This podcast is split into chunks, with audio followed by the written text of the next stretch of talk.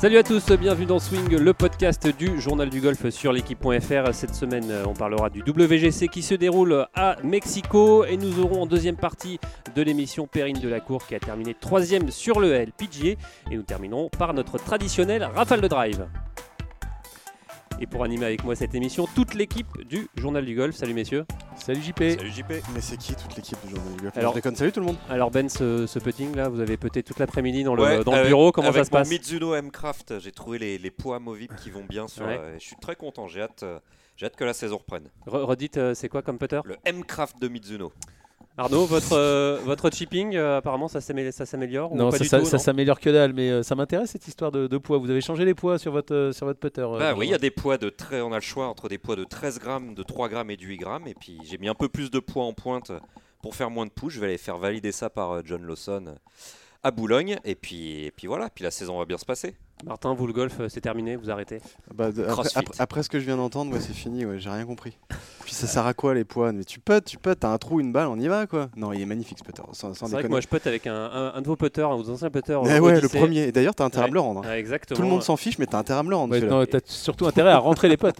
Ouais, mais je On rentrais y- cheap, je rentrais cheap, donc ça Si- va. sinon, on raconte des trucs intéressants ou Allez, on y va. Allez, euh, c'est- on va parler du, justement du WGC euh, qui se passe à Mexico euh, cette semaine, un tournoi, euh, un gros tournoi, hein, c'est un grand rendez-vous, un 10 10,5 millions de dollars. Et pourtant, toutes les stars, enfin beaucoup de stars du golf mondial ne sont pas là. hein. Pas de Tiger Woods, euh, pas de Brooks Koepka, pas de Justin Rose. euh, ben, en gros, l'ar- l'argent ne fait pas tout, messieurs. Pourquoi euh, ne pas voir ces, ces- ces grosses stars euh, venir à Bah, ce parce calendrier ils vont pas jouer chaque semaine non plus. La semaine dernière à Los Angeles, c'était le Genesis Open. Il y avait 9 joueurs du top 10 mondial qui jouaient. Et de toute façon, c'est le cas dans le tennis et dans d'autres sports individuels.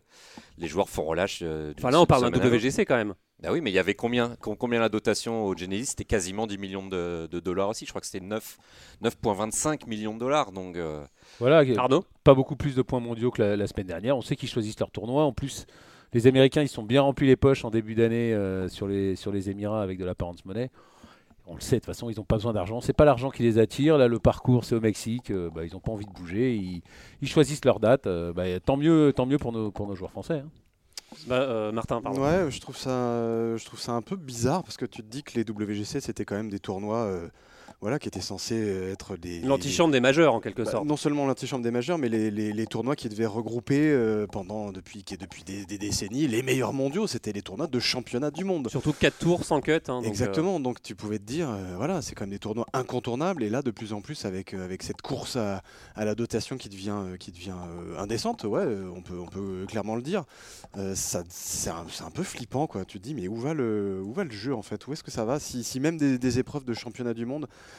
euh, n'attirent plus euh, les meilleurs, tu- bon. Non, mais ça prouve bien que l'argent ne fait pas tout et qu'il faut de l'histoire, qu'il faut des parcours.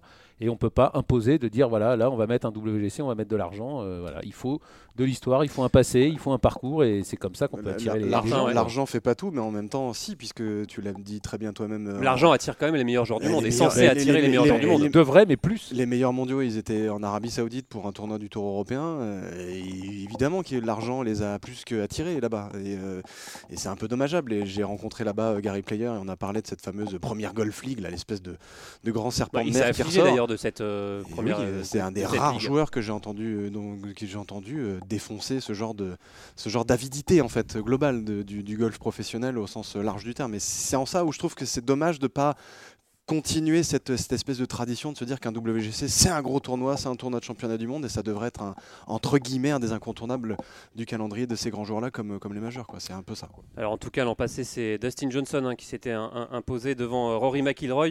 Alors les deux hommes seront là, évidemment, comme euh, Jon Ram, Justin Thomas. Bon, c'est quand même euh, un champ euh, qui est sympa quand même euh, de ce, WGC. Oui, oui, bah, il y, a- il y a autant de points mondiaux quasiment que, que, la, semaine, que la semaine dernière. Donc évidemment, il y a quand même quasiment tous les meilleurs joueurs du monde. Mais évi- évidemment qu'on note les quelques absents qui sont là parce qu'on aimerait qu'ils soient tous là. Et ils ne sont pas tous là. Mais effectivement, ça reste quand même un champ impressionnant. Et, et le vainqueur, ce sera forcément un très beau vainqueur. Alors on aura trois Français hein, engagés euh, lors de ce WGC de Mexico. Benjamin Hébert, Mike Lorenzo Vera et Victor Pérez. Alors je vous propose d'écouter euh, Michael Lorenzo Vera avant ce WGC. Il est au micro euh, du Tour européen. On l'écoute. Ouais, ouais, ça ressemble beaucoup à, à Cran, je trouve. C'est serré, il faut pas trop faire le, le kéké et ça vole beaucoup, donc ça, ça va être bien. Ben, c'est comme d'habitude sur ce genre de tournoi. quoi. J'adore être là. J'adore voilà, m'entraîner pour venir me, battre contre ce genre de, mec, c'est canon. Alors Michael Lorenzo Vera qui, parle euh, du, parcours, hein, euh, c'est vrai que cette différence euh, cette semaine, ce parcours qui a 2300 mètres d'altitude, ça, fait forcément la différence avec un niveau, un, parcours qui est au niveau de la mer. il fait un parallèle avec le parcours de Cran, euh, qui se dispute, en altitude euh, aussi. Qui, qui se dispute euh, sur le Tour européen. Il a fait deuxième à Cran-Monta. Sans les skis. mais, mais, justement, il fait, ce il fait ce parallèle. Il a fait troisième parce qu'il y avait eu playoff. Hein. Troisième. Mais, mais Parcours étroit, ça peut lui convenir à Mike. Oui, ça peut lui convenir, mais surtout, c'est aussi pour ça que les joueurs n'y vont pas. C'est que c'est quand même, il y a des réglages différents, les balles vont voler différemment. Bah, donc, c'est pas un très bon entraînement pour, le, pour la suite de la saison. Donc, forcément, s'il y a un tournoi à éviter, juste pour, juste pour bien, pour bien euh, se rendre compte de, de, de, de, ces réglages de cette fameuse balle qui vole vraiment plus loin, j'écoutais euh, bah, la même interview de, Mike, mais qui donnait beaucoup plus d'infos en anglais qu'en français. C'est un autre détail. Il disait concrètement, voilà, je, balance des coups de fer 6 un tout petit peu en poule à plus de 200 mètres. Donc ça fait un peu bizarre d'arriver sur le practice et de mettre des coups de fer 6 qui, qui partent euh, habituellement aux alentours de 175 mètres. Et là, ça fait 25 mètres de plus d'un seul coup. Ouais, pour expliquer, c'est la résistance de l'air qui, est beaucoup plus C'est la fameuse air density. Voilà, donc les balles volent plus longtemps. Et plus loin. justement, ça peut aussi expliquer pourquoi certains joueurs ont fait un pas sur, ça. sur, euh, C'est ça, euh, ils sont tous en mode préparation pour, le Master, c'est pour le player. C'est ça aussi le golf, c'est s'adapter aux conditions, s'adapter euh, aux différentes manières. au Mexique, sur un parcours qu'ils connaissent pas forcément, qu'ils apprécient pas forcément, bah, s'ils en ont un à, éliminer, c'est celui-là. Alors, on poursuit avec notre numéro 1 français, un Victor Pérez, qui est également là, de retour aux affaires après deux semaines de break. On l'écoute toujours au micro de nos amis du Tour européen. Oui, forcément très très content d'être ici au Mexique pour ce WGC en, début d'année sur un champ limité qui, qui, voilà, qui a forcément il y a beaucoup de points en jeu, euh, points mondiaux, points Race to Dubai, donc euh, voilà une, très très bonne semaine en perspective. C'est vrai que voilà la quatrième place au WGC en fin d'année dernière me donne beaucoup de confiance pour, euh, pour mon deuxième WGC, de savoir que je peux performer sur, sur ces gros tournois. Et, mais après voilà ça reste nouveau, le parcours est, est tricky petit avec l'altitude, donc il va falloir rester patient. Euh, des, conditions qui vont être sans doute difficiles de, manière physique avec l'altitude. Donc euh, voilà, quatre, belles journées en perspective à partir de jeudi. Alors messieurs, Victor Pérez, hein, maintenant euh, chacune de ses sorties est, et attendu. Hein. On, a hâte de voir ce que va faire encore euh, Victor euh, sur ce parcours, sur ce WGC. Euh, évidemment, il est capable de performer. Hein. On, peut, on, attend tout de lui. Bah, il, était, il était en tête, on l'a signalé à, ce micro, ou, quasiment de, chacun des trois tournois qu'il a joué, même si ça s'est mal terminé à chaque fois le, week-end. Donc évidemment, maintenant, à chaque fois, on attend, on attend Victor Pérez. C'est notre leader, 38e joueur mondial vivement la suite et vivement le début de ce tournoi. Surtout, on, évidemment, euh, on parle de Victor Pérez, on regarde le classement de la Ryder Cup, euh, troisième euh, classement au point européen. évidemment, il a parlé aussi avec nos amis du Tour européen sur ce classement Ryder Cup. Évidemment, il y pense, évidemment, il, le regarde, il, se, se voile pas la face. ça serait chouette de l'avoir. C'est trop tôt pour parler de Ryder avec, avec Victor. Bah, T'as pas un seul majeur qui a été joué, t'as à peine un WGC qui a été joué. Ouais, évidemment que c'est un peu tôt, mais, euh, mais et surtout qu'il jouera son premier majeur euh, au Masters, euh, Victor. Mais, mais, c'est ça qui est très intéressant. en carrière. C'est ça qui est très intéressant chez lui, et ça on le répète de semaine en semaine. c'est sa faculté à dire bah ouais, en fait les gars, et ça fait partie du package. C'est normal que, je me pose la question et que ces tournois-là, plus je progresse au classement mondial et plus je fais des résultats, ils deviennent, ils deviennent de plus en plus concrets. Et, évidemment que c'est normal qu'on me pose la question est-ce que vous voyez en Ryder Cup? Et, et ils s'en cachent pas. Donc ça c'est intéressant. C'est bien, c'est bien, bien cette attitude en fait, voilà, ce côté, voilà, d'accepter le truc et ça fait partie d'un espèce de, comme lui il dit, le, package.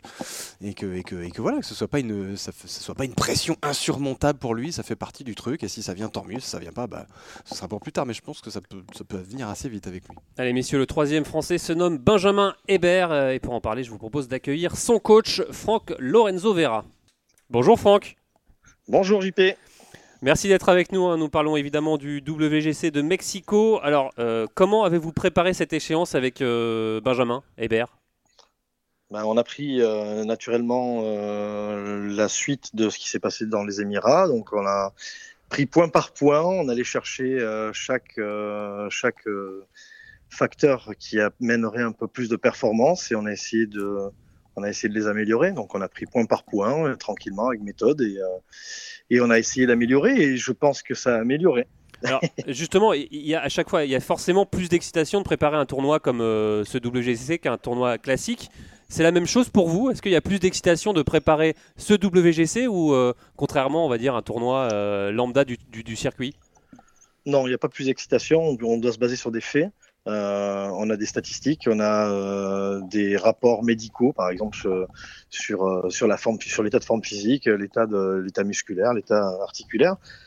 Et, on essaye, de, faire au mieux pour le bloc de trois tournois qui arrivent. Bien sûr que le WGC est une échéance, euh, mais ça représente une préparation de tournoi classique. La seule exigence qu'il y aura en plus, c'est bien sûr l'exigence de champ, donc il faut être très en forme. Martin Ouais, euh, Franck, tu parlais euh, de, évidemment d'un bilan physique. Et moi, pour avoir croisé euh, Benjamin pendant toute la semaine au Saoudi, le dernier tour, il y avait, ou les deux derniers tours, il y avait des petites alertes au niveau du poignet. Il y avait un poignet qui avait été strappé un peu en urgence et avec lequel Benjamin avait joué comme il, comme il pouvait. comment est-ce que ça va? Est-ce que, physiquement, il est, il, est, il est au top là? Physiquement, il va bien, ouais. Physiquement, il va bien. Comme je, comme, je vous dis, hein, chaque, chaque problème a été euh, pris euh, par les spécialistes euh, de chaque domaine et on a fait en sorte que, que, Benjamin soit en forme pour les trois prochaines, les trois prochaines semaines. Arnaud? Ouais, Franck, Benjamin, il avait réalisé sa meilleure saison l'année dernière. On attend donc beaucoup de lui. Il avait bien fini d'ailleurs à l'île Maurice. Là, on est un peu début par, déçu pardon, par son début de saison. Est-ce que c'est aussi le bilan que vous avez tiré de ces, ces trois premiers tournois? Absolument pas, puisque les, euh, trois, les, le Desert Swing est de meilleure qualité cette année que celui de l'an dernier. Donc euh, ça laisse présager une bonne saison. Alors pour revenir à, Mexico, on le sait, c'est, euh, on sait que le parcours est, en altitude. Alors comment on s'entraîne à ce facteur quand on, quand on tape des balles au, niveau de la mer? Il y a, On travaille avec le trackman, je, suppose? Ouais, ouais, on travaille avec le trackman, on normalise à l'altitude, on observe déjà bah, les différences que ça peut donner. Euh, et après, là-bas, son, son, son, vrai boulot, c'est de s'adapter à ça, donc s'adapter au sol et aux, conditions, parce que on fatigue plus vite à, à cette altitude-là et la balle vole plus, donc euh, il va falloir essayer de trouver des ressources euh, physiques pour euh, être prêt mentalement euh, à prendre des décisions qui ne sont pas des décisions habituelles, notamment sur les yard edge. Alors, c'est une canne de plus, Franck ouais, C'est la question que j'allais poser. Comment, comment, comment, vous le chiffrez, le gain Oh, le gain, il est énorme. C'est 2400 ou 2500 mètres d'altitude. Euh, Benjamin carry la balle au driver euh, approximativement à 265 mètres. Là-bas, il va la carrier à 287, 290 mètres. Il a, même, il a même carré une à, 302. Il m'a envoyé la photo, ça nous a fait rigoler. en disant que le sport marche, l'altitude aussi. Alors justement, euh, votre frère Mike Lorenzo Veran a confié sur Twitter avoir pris lui deux séries de clubs. quel a été le choix de Benjamin? Il, va s'adapter sur place. Il, va, il, a, il a pris quel choix il a fait? Il a pris plusieurs séries? Non, non, il a pris une série de clubs. Euh, ces clubs sont, euh, sont bien euh, séquencés, donc théoriquement, ils sont assez stables. C'est des, clubs qui ont des, qui, ont des chasses plutôt raides, qui, qui sont plutôt, on va dire, assez réguliers. mais ça, encore une fois, c'est pas ma partie je suis pas à 100% spécialiste de matériel. Néanmoins, il a des clubs qui sont assez stables et, et qui devraient pas donner trop de surprises c'est pas des clubs qui ont beaucoup de jeux au niveau du shaft. Martin? Euh, oui, on en parlait un, petit peu en début de, cet entretien. Euh, évidemment, la, saison qu'a réalisée euh, Benjamin l'année dernière était sa meilleure en carrière. Et évidemment, lui, comme, j'imagine tous les membres de son entourage, et évidemment nous, on en attend beaucoup cette, cette année. quel bilan vous avez tiré de l'an passé et de, la façon dont, dont, quelque part, on va aller chercher toujours ce, ce, même Graal qui est cette première victoire? Qu'est-ce qui lui manque encore pour aller chercher cette première victoire sur, les, sur les grands circuits? On va dire une, euh, une consistance de driving déjà euh, qui serait de meilleure qualité parce que je pense que en cherchant la puissance, on, a un tout petit peu déréglé la, la précision. Euh, là, la problématique de précision est réglée. Donc, euh, en termes de puissance cette semaine, on va pas être trop embêté puisque on va en jouant à 2500 mètres, ça va.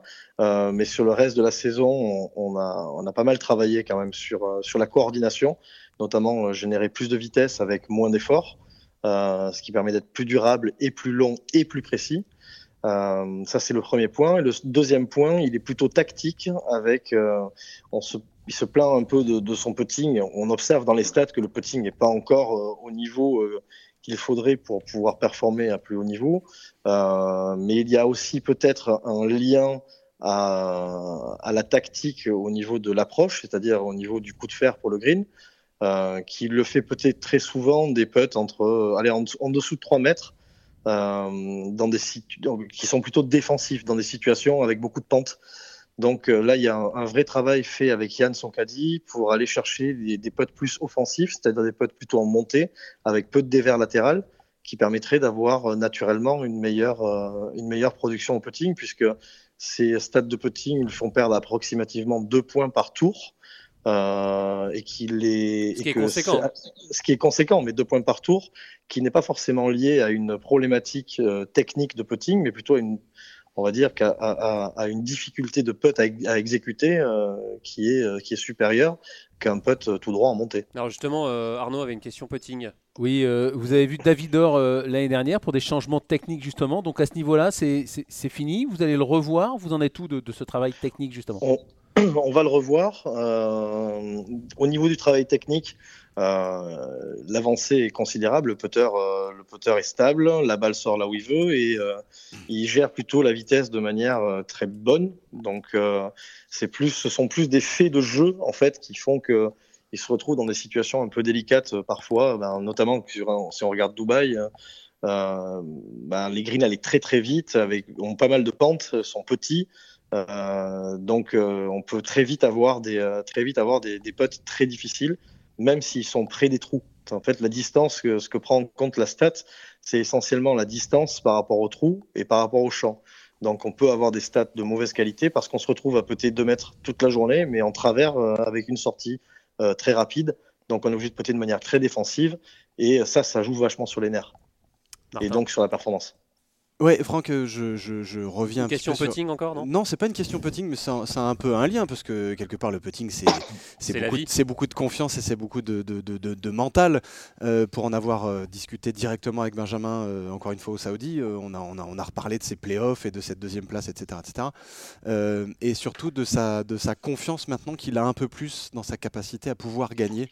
Est-ce que c'est quelque chose qui, qui, revient dans les, dans les bilans que vous avez fait tous ensemble avec tout le, avec tout le staff et en particulier évidemment avec euh, Myriam Salmi, sa, psychologue. Je n'ai pas très bien compris la question, je suis désolé. Bah, la, question, nous, non, plus, t'inquiète pas. Merci. Même moi, je me demande si. La question était un peu longue. Oh, bon. Vous êtes vraiment, Allez, vraiment, vous êtes vraiment vilain avec moi. Je vais la de faire façon synthétique. Je peux la faire en, trois mots. Je peux la faire encore plus compliquée. Non, concrètement, euh, l'an dernier, Benjamin nous disait clairement qu'il avait, qu'il avait mentalement eu du mal à se dire qu'il pouvait gagner des gros tournois, en particulier la première fois qu'il a fait son playoff euh, en, en, Écosse. Est-ce que, est-ce que ce travail de, d'acceptation, de, voilà, de, voilà, de, de de pouvoir gagner, c'est quelque chose qui, qui, qui, est fait, qui, qui est acté Est-ce que la confiance dans sa capacité à gagner est là ou pas?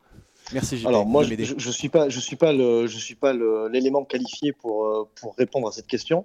Euh, néanmoins, il travaille dans le but d'être euh, de plus en plus performant. Il travaille avec de plus en plus de conscience des choses. qu'il est capable effectivement de, de, mieux taper une balle de gauche à droite, de droite à gauche, en haut, en bas tout ça, euh, c'est mon secteur. Après, euh, l'acceptation l'acceptation de son niveau et du niveau auquel il se trouve et le niveau qu'il a envie d'atteindre ou qu'il peut potentiellement atteindre, ça, c'est plus de l'ordre de l'ordre du, spécialiste de la psychologie. Benjamin. Ouais, Franck, vous bossez depuis euh, à peu près un an et demi avec Ben Hébert, si, je ne dis pas de bêtises. On en avait parlé en septembre et dans le Journal du Golf. Est-ce que Benjamin s'ouvre toujours plus à vous et à vos conseils ou est-ce qu'il y a tout toujours un, petit blocage, encore une petite phase de, connaissance entre vous deux, ou est-ce qu'il est vraiment ouvert euh, Non, non, la communication est de bien meilleure qualité. Euh, on arrive à, trouver vraiment de plus en plus la manière simple d'arriver à des résultats, euh, ce qui est hyper intéressant parce que, parce que en fait, passer d'un système de coach avec un autre coach, ça prend toujours un peu de temps, et notamment sur des joueurs qui sont qui sont à ce niveau-là et qui sont talentueux et qui, euh, et qui ont des, des vrais, euh, on va dire, une vraie vision de leur système de, de, leur système de travail, leur système de performance. Et petit à petit, effectivement, il y a, de, il y a beaucoup d'améliorations à ce niveau-là. Et, euh, et, moi, je trouve que Benjamin progresse énormément dans, le, dans, dans un aspect relationnel, coaching pur. Et, et, dans un aspect technique pur sur lequel il prend un poil plus de risques, sur lequel il se remet un peu plus en question, sur lesquels il, euh, il comprend mieux les choses, il, s'ouvre plus. Donc ça, c'est vraiment de mieux en mieux. Et, euh, il, a un coup de plus dans le sac, par exemple. Vous n'avez pas un petit exemple précis d'un petit coup en plus qu'il n'avait pas avant et que vous lui avez... Euh, bah, par exemple, là, on, avait, on, a, on a la balle, c'est très simple, on a la balle vent face de la droite. il a plutôt avoir une tendance à avoir une balle qui, qui, a, qui croisait assez facilement la ligne. Tu lui prends un peu la tête avec un club ouvert, c'est-à-dire on va dire on va dire 120 ou 130 mètres à jouer, et quand en face de la droite, drapeau à gauche. Euh, il a toujours cette crainte, donc il a joué plutôt de manière défensive. Et là, euh, la semaine dernière, on a trouvé une solution euh, d'organisation devant la balle qui lui permet d'avoir une balle qui sort un peu plus plate à droite, qui, qui croise plus la ligne de jeu. Donc ça, c'est par exemple ouais, plus vers l'attaque. ouais, qui est un peu plus, ouais, une balle, une balle qui est moins défensive. C'est-à-dire qu'on a, a tous, on a tous dans le sac et dans, dans, dans, la, dans notre jeu de golf une, des situations qu'on n'aime pas. Il y en a qui n'aiment pas le vent face de la gauche. Euh, Arnaud n'aime pas les chips, au, driving. euh, donc il y, y, a plein de joueurs qui, qui, ont, qui, ont, des, qui ont des, on va dire, des, euh, des, des, des, monstres de situation et qui n'arrivent pas à s'en dépêtrer et, euh, et, euh, et, qui vont jouer un shot défensif ou complètement à côté de la cible parce qu'il y a un risque potentiel en fait de croiser la ligne de jeu et de se retrouver dans une, de se retrouver dans une situation qui est qui, peut, euh, qui pourrait être potentiellement facile, euh, se retrouver dans une situation qui devient très difficile euh, avec un chip, ce qu'on appelle short side, donc du mauvais côté, en descente. Ouais, donc en fait, dans la communication, de temps en temps, quand on est avec un, joueur nouveau, bon maintenant c'est plus un joueur nouveau, mais de temps en temps, ben, ils ne vont pas trop verbaliser ce type de, de situation et, et, du coup, c'est difficile pour le coach de, donner des, euh, des, réponses directes euh, à des situations qui peuvent être euh, anxiogènes pour eux. Et, là, typiquement, on a cette balle-là qui lui a posé problème dans les Émirats, qui a été solutionnée la semaine dernière. Martin, rapidement rapidement. Elle est bonne celle-là. Non, je vais essayer d'être synthétique et de, rebondir un peu sur ce que tu racontais à Ben sur le côté euh, euh, plus ouvert en termes de communication et dans les échanges que vous pouvez avoir entre vous, euh, entre tous les membres du staff. Et je reviens un peu sur la question en fait que je voulais poser tout à l'heure et que j'ai eu beaucoup de mal à sortir. Est-ce que Benjamin maintenant n'a plus peur de dire oui, je suis capable de gagner sur le Tour européen? Je suis pas certain qu'il ait eu réellement peur, mais je suis pas certain qu'il y croyait vraiment. Après, encore une fois, ça c'est pas ma partie. Je sais que tu veux me faire sortir des choses. Ah non non, je veux rien faire sortir du tout. Je veux non, essayer non, de faire comprendre non, que, non, que Benjamin est justement je pense qu'il est, plus il, serein là-dessus. Non non, il est conscient de ses, il est conscient de ses forces. Euh, il a il a effectivement de plus en plus d'armes dans le sac. Euh, après, on sait très bien que la carrière d'un joueur de golf, elle est aussi, euh, elle est aussi assez sinusoïdale et je voulais le placer, hein, c'était un pari euh, non, non, C'est bon, euh, 100 points. elle était, non, elle, elle, peut être, vous savez, on, on, essaye au maximum de programmer euh, la performance. Programmer la performance, c'est quelque chose qui est difficile. Les meilleurs joueurs du monde arrivent à le faire, et encore pas tout le temps, euh, parce qu'on n'est jamais à l'abri qu'il y ait 5 mecs dans la semaine qui jouent mieux que vous, euh, même si on joue très bien. Euh, la, position de, la position de Ben euh, par rapport à ça, et je ne parlerai pas en son nom, mais c'est que, bah, c'est en fait, on, essaie de préparer au mieux possible chaque échéance importante. Euh, et après, ben, les faits de jeu vont faire que ça va plus ou moins bien se, se, se passer. Le tout est d'avoir le maximum d'armes pour répondre, pour répondre à ces situations-là, et le maximum d'armes pour être, pour être performant. Euh, parce que euh, ben, dans, dans, vous savez, il n'y a, a, pas que, que la technique, il n'y a pas que le mental, il n'y a pas que le physique, il y a aussi d'autres éléments qui rentrent en, en, ligne de compte. Il y a les conditions, il y a le champ, euh, et il y a aussi, ben, il suffit qu'un matin, ben, on est mal dormi parce qu'on a mangé un truc épicé, j'en sais rien, je raconte n'importe quoi. Euh, ben, il suffit, ça, ça peut, ça peut arriver, même si c'est gérable, ça peut arriver. Alors, Donc, euh, sur certaines semaines, parfois, même si on a très conscience et confiance en soi de, en, en termes de niveau, ben, parfois, c'est peut-être pas cette semaine-là, mais la semaine d'après. Alors justement, euh, Franck, euh, vous, vous êtes resté euh, en France pour euh, raisons personnelles. Euh, comment vous allez pour des raisons de, de, de, d'enfants, de, jolies raisons personnelles, qui, qui va arriver incessamment sous peu. Ça, ça peut être d'une minute ouais. à l'autre. D'ailleurs, si, si, si, si, je coupe la discussion, c'est que ma femme est en train d'accoucher. Hein. Alors justement, quand on est coach et qu'on n'est pas sur place, que, comment on fait pour suivre le joueur? On regarde à la télé? On, comment, euh, comment ça se passe? Surtout que les Français vont en général à la, télé, ils sont pas trop diffusés à moins de... Ah, ça bien. y est, c'est reparti. Comment, comment on fait pour Alors, suivre son joueur? Comment on fait pour suivre son joueur? Bah, Il y, y, a les applications, euh, ça c'est une chose, mais euh, théoriquement, mon, mon, ma partie du job, elle est faite là. Elle a été faite la semaine dernière.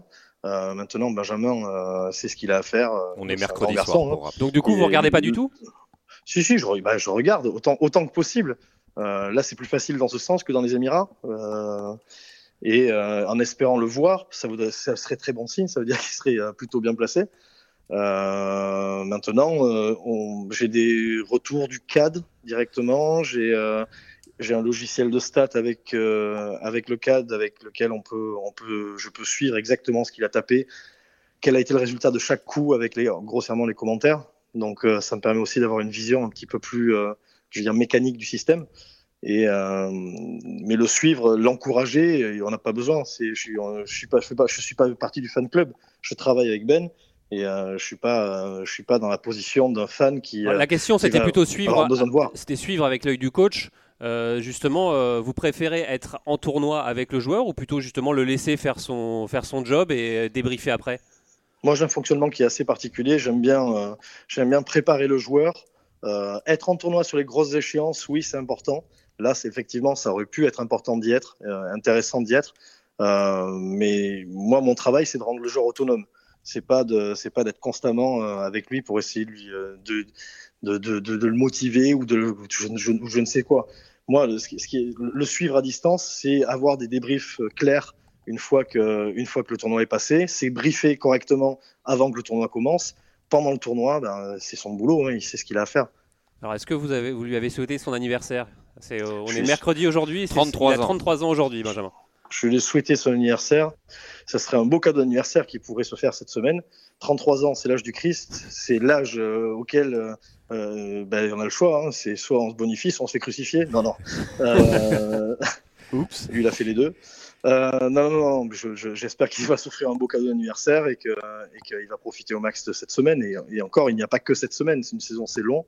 Euh, les résultats du- d'un joueur, ils se font sur une, sur une saison, sur une carrière et pas uniquement sur une semaine. Je pense que c'est là aussi où on a beaucoup à progresser quand on est euh, au, au niveau du golf français. C'est bien d'être très fort au niveau des échéances et de faire des pets, mais c'est plus important d'être constamment placé, euh, ce qui nous don- donnera la possibilité plus de fois d'être euh, potentiellement dans le, dans, le, dans le trio vainqueur. Eh bien, merci beaucoup, euh, Franck Lorenzo Vera. Mais merci à vous, Merci et la Bonne bise à Margot. journée. Et la bise à Margot. Hein. Ça marche. À bientôt. Bye. Au revoir. Vous êtes toujours à l'écoute de Swing, le podcast du journal du golf sur l'équipe.fr et on accueille tout de suite Perrine Delacour pour cette deuxième partie d'émission. Perrine qui a terminé troisième la semaine dernière sur le LPGA. Alors euh, Perrine, euh, belle troisième place la semaine dernière en Australie. euh, elle doit faire du bien pour votre retour sur le LPGA. Oui, c'est sûr que ça fait du bien, ça fait du bien pour le retour et puis pour la confiance aussi, ouais. Alors justement, après euh, des, des années de, de, de galère, vous avez, euh, vous avez enchaîné les blessures. Comment, comment allez-vous là? Comment, comment ça va? C'est tout est, tout est nickel? Euh, ouais, tout est nickel. Euh, bon, après, on fait toujours, je fais toujours pas mal de sport pour pour prévenir les blessures, mais pour l'instant, ouais, tout va pour le mieux. Alors rappelez-nous, vous aviez été blessé à, à quels endroits Alors, j'ai eu euh, au tendinite aux, aux épaules, aux deux épaules. Après, j'ai eu euh, une, euh, un problème de tendon au poignet, donc une opération au poignet. Et enfin, j'ai eu, euh, je me suis fait une fracture de fatigue euh, d'une côte. Arnaud Quand, quand on enchaîne les blessures comme ça, il y a un moment où on, on se dit qu'on est, qu'on est, qu'on est maudite et que, que ça va jamais passer Ou com- comment, comment était le moral à ce moment-là, Perrine? Euh, pas bon du tout. Non, euh, à ce moment-là, euh, le moral était pas bon, presque du point à, une limite d'arrêter le, golf à haut niveau parce que bah on ne sait pas quand est-ce qu'on va rejouer quoi. Donc c'est clair que ça ça cogite un peu dans la tête. Après, j'ai eu de la chance, j'ai eu un soutien un soutien de la famille et, des amis proches qui m'ont qui m'ont fait que j'ai réussi à, à passer au-dessus quoi. Justement, qu'est-ce qui vous a fait euh, tenir, euh, même après au, ni- au niveau du golf C'est retrouver. euh, comment on retrouve des, sensations C'est de la patience? De la patience et du travail. Non, c'est beaucoup de beaucoup de patience surtout parce que bah c'est clair que les sensations bah on pourra jamais les retrouver comme on a eu avant quoi. Donc c'est être capable de être capable de se rapprocher des sensations qu'on avait mais sans vouloir absolument avoir les mêmes quoi. Alors justement, quand on est euh, sur le circuit américain comme ça, quand on est un peu dans le, dans le dur, un retour en Europe a été en- en- envisagé?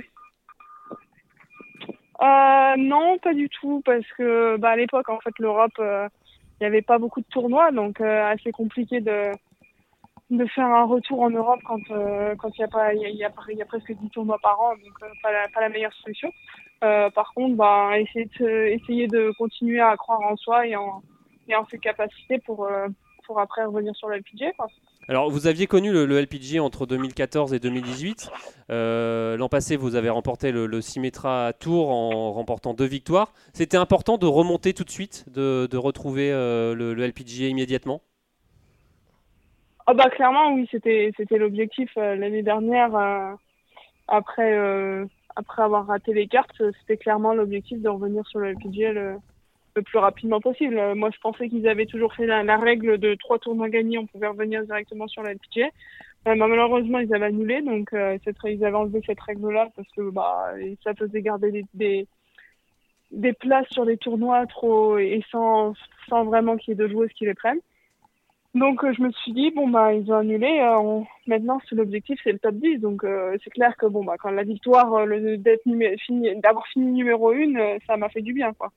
Au, Arnaud au point de vue euh, santé, vous nous disiez que ça allait, c'est-à-dire vous avez appris à jouer avec, avec des blessures ou alors vous êtes complètement rétabli et vous êtes à, à 100% euh, physiquement maintenant, Perrine? Non non je suis compl- je suis complètement rétablie je suis à 100%. Euh, j'ai j'ai plus de j'ai plus de problème de blessure. non. Il n'y a plus d'appréhension euh, au moment de, de- de taper un, un coup euh, Non, non, parce que parce que bah euh, au début il y a eu, hein, mais après là maintenant, euh, on va dire que ça fait tellement longtemps que que pour l'instant, il y a, enfin pour l'instant, il y a plus du tout d'appréhension quoi. Martin Ouais, pour continuer sur cette euh, sur ces histoires de blessures et sur ce euh, cette on va, on va dire cette reconstruction en tant que joueuse, est-ce que euh, Perrine, tu as dû changer quelque chose dans ton swing pour justement prévenir ces blessures, changer une forme de swing, une façon de taper la balle ou pas du tout? J'ai pas changé mon swing, mais par contre, euh, j'ai dû changer mon matériel, euh, donc jouer maintenant des clubs en, en graphite parce que je pouvais plus prendre de l'acier parce que ça ça absorbait absorbait pas assez les chocs à l'impact. Donc ouais, j'ai fait un j'ai fait un changement au niveau du matériel et euh, bah ça va très bien quoi. Euh, Benjamin Oui, oui, Perrine, vous petez pas trop mal en ce moment et apparemment vous avez fait un, on vous a fait un joli cadeau. C'est Christina Kim, une, de, une autre joueuse du LPG, qui vous a prêté un putter magique. Est-ce que vous pouvez nous raconter ce- cette histoire, ce prêt de putter? Ouais, alors en fait, euh, en fait l'année dernière, euh, au mois, bah, quand j'ai commencé mon année sur le Symetra, je putais mais vraiment très mal. Et, euh, et bon, bah ça m'énervait. Et Christina Hakim, qui est, euh, qui est membre au même golf que moi à Orlando, euh, je l'ai texté en, après le premier tournoi. Je dis, oh, je peux je peux être vraiment comme une, euh, pour être euh, merde. Et, et là, ça va pas du tout. Est-ce que t'aurais, t'aurais pas un putter à me prêter, juste pour que je puisse essayer? Et euh, me voilà le samedi sur le sur le putting green euh, à Orange Tree là où je suis membre. Elle est en train de, elle avait elle m'avait ramené 10 putters. Elle m'a dit bah t'essayes celui que tu veux et tu regardes euh, tu regardes celui que tu préfères. Vous avez choisi lequel pour les fans de matos? J'ai pris le Odyssey. je crois que c'est je saurais même pas vous le dire. C'est un face balance, euh, un putter Odyssey euh. Warcraft euh, rouge. Ouais, ouais, très bien, très bien, très bon putter. euh, parce que de toute façon, j'avais pas vraiment un face balance. Il m'a dit essaye celui-là. Moi, il m'a jamais marché. Il n'a jamais tenu, il n'a jamais marché avec moi. Essaye-le. Je l'ai essayé, je l'ai aimé. Euh, après, je lui ai dit bah est-ce que ça t'embête pas que je puisse le prendre? Parce que même si je demande à Callaway de faire le même, enfin l'équilibrage et tout ça, c'est vraiment très précis. Elle me dit ah c'est bon, tu peux le garder. Moi, je l'aime pas, euh, donc euh, garde-le. Puis bah je l'ai gardé depuis quoi. Benjamin, vous validez ce choix? Oui, bah Arnaud, Arnaud Thius fait pareil à la rédaction. Il nous pique nos putters euh, de test et puis on le revoit, on le revoit jamais. Bah, Évidemment, ça marche à chaque fois, je suis désolé. Ouais, mais t'as combien de putters dans ton sac maintenant? La magie, c'est la, la magie de l'engin. Alors justement, euh, euh, il y avait une autre française, Céline Boutier, qui a terminé sixième également euh, dans ce tournoi en Australie. Quel regard vous portez sur, sur l'ascension justement de, de Céline Boutier? Ça, C'est un facteur motivant d'avoir une, une joueuse comme ça?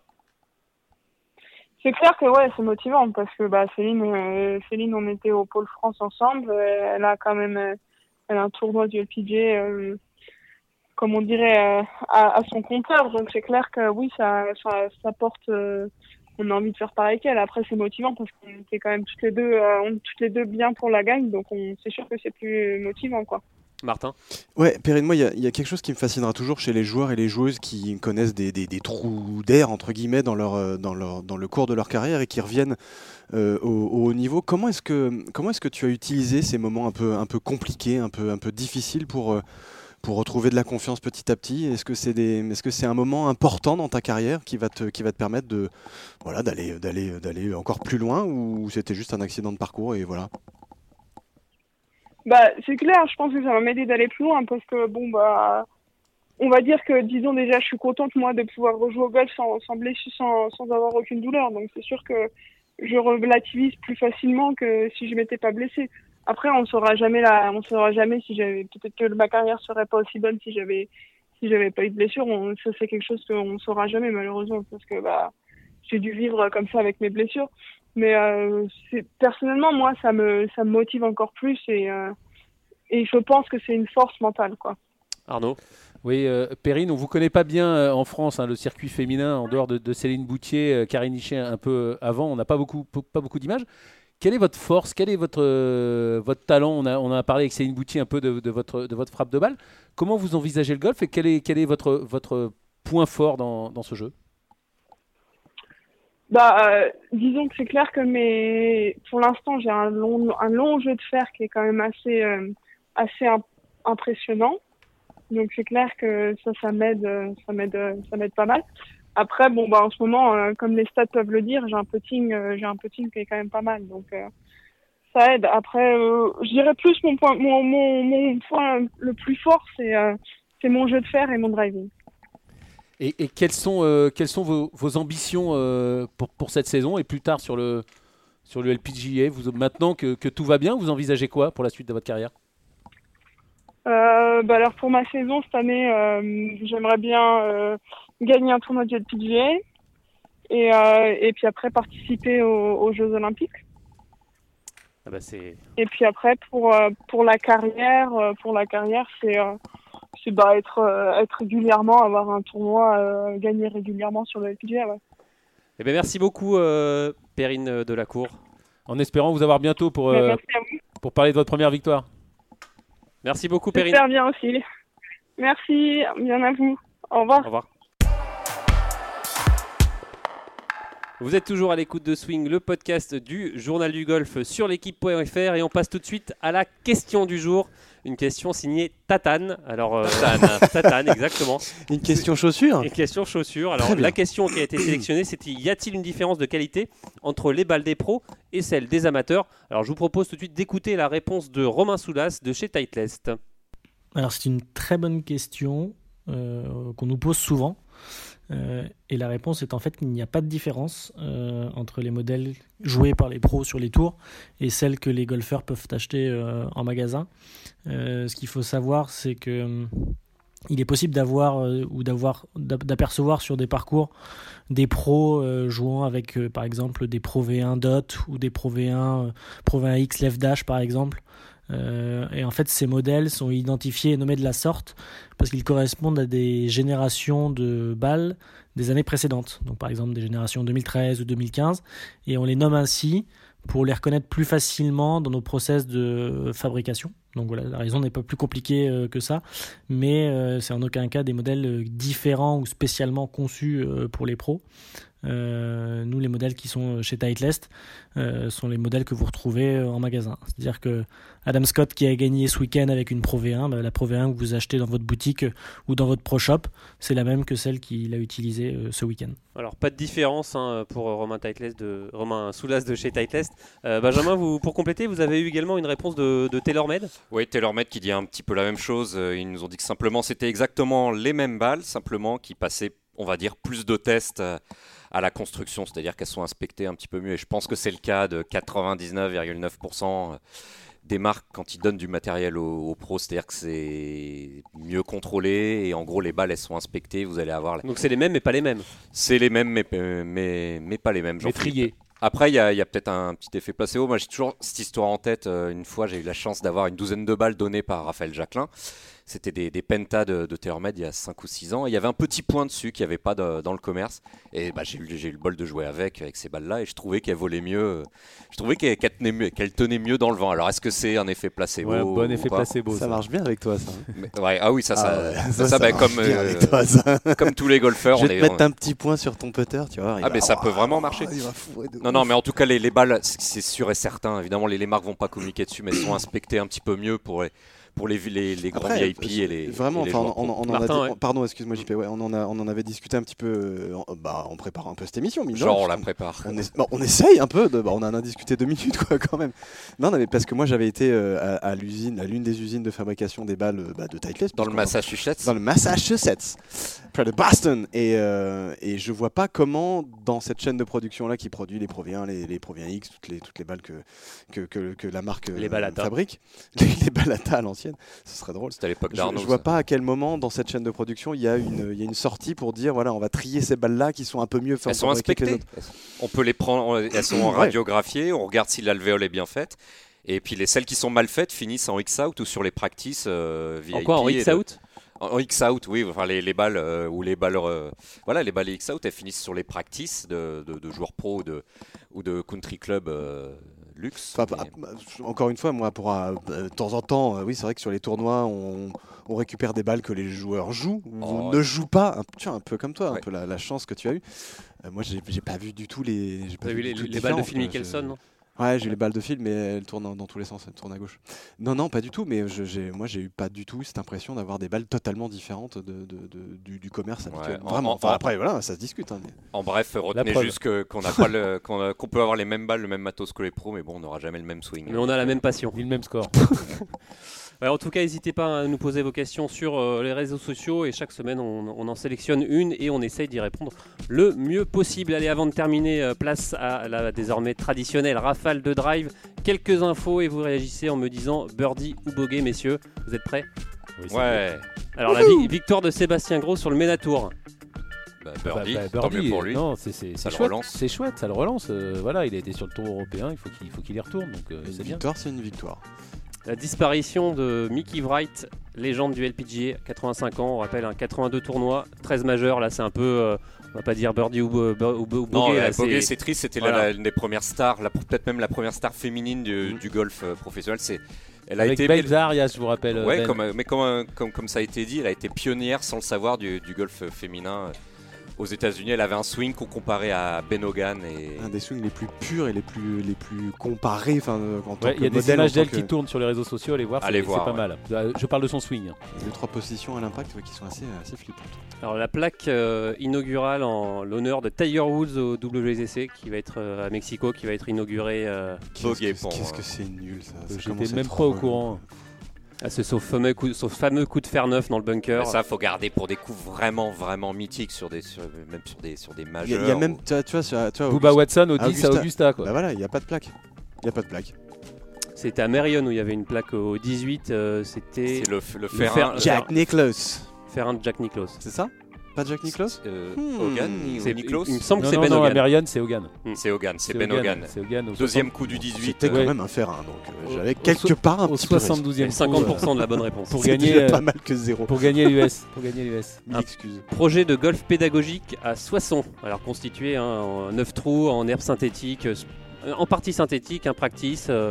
Bah, de toute façon, tous ces projets-là, c'est birdie, évidemment. Il faut, il faut C'est développer le golf et il faut que le golf se rapproche euh, des gens, soit accessible et que les gens n'aient pas peur de rentrer dépend, dans les golfs. Ça dépend, ça dépend vachement de, ça dépend vachement de la, de la façon dont tu intègres ou non les, en particulier, moi c'est toujours ma marotte, euh, les écoles environnantes, les collèges, les lycées, les, les maternelles, euh, tout ce que tu veux, et à quel point tu le rends ouvert au sens et tarifaire et même physique du terme, parce que tu peux avoir les meilleures intentions du monde. Si ton golf, il y a toujours la petite maison blanche et que c'est toujours fermé, que ça coûte toujours 10 euros. alors là, l'objectif c'est quand même d'ouvrir à tout le monde, de proposer Eh ben, l'initiation. génial, euh, super birdie, double eagle même. Et d'ailleurs, euh, pour ou contre synthétique? Moi, je suis plutôt, je suis plutôt contre, mais euh, pour des raisons plus, euh, euh, empreinte environnementale qu'autre chose, euh, mais, euh, mais ça se discute. Euh, Je préférais presque qu'on se dise euh, on fait un golf à la ferme un peu pourrave, un peu rustique, qui coûte rien et qui est vraiment ouvert, plutôt que de mettre du synthétique, même si ça coûte cher à, à- à- à- à la peau, ça coûte pas cher à l'entretien, mais il y a quand même une empreinte écologique. Je suis pas persuadé qu'elle soit très très bonne dans les, dans les nappes phréatiques en dessous. Mais peut-être que je me gourre, hein. Allez, pour terminer, on a vu Grégory Bourdi sur les réseaux sociaux dans un supermarché. Sublime. Alors on le rappelle, hein, il vient de signer un nouveau, euh, un nouveau partenariat avec l'épicerie Codéran Ferry euh, et il y a une, euh, un shooting savoureux dans- de, de Greg Bourdi dans, dans- dans un supermarché Ouais, bah, avec des... Birdie, il nous manque, Grégory. Alors moi je dis birdie parce que ça, ça en fait la première fois que j'ai vu l'image j'ai un peu pouffé de rire en mode mais qu'est-ce qu'il fait? Et en fait euh, quand on le connaît un petit peu parce que c'est quelqu'un qu'on côtoie depuis quand même quelques années même s'il a l'air assez carré machin bile, c'est un mec qui a beaucoup d'autodérision et, et en fait ça lui ressemble pas mal de faire des shoots un peu bizarres comme ça. Et Ouais, il ose. C'est rigolo, ouais il ose, c'est cool. Allez, c'est la fin de cette émission. Merci de l'avoir suivi. Merci à Rémi Rivière à, la réalisation et nous on se retrouve la semaine prochaine. Salut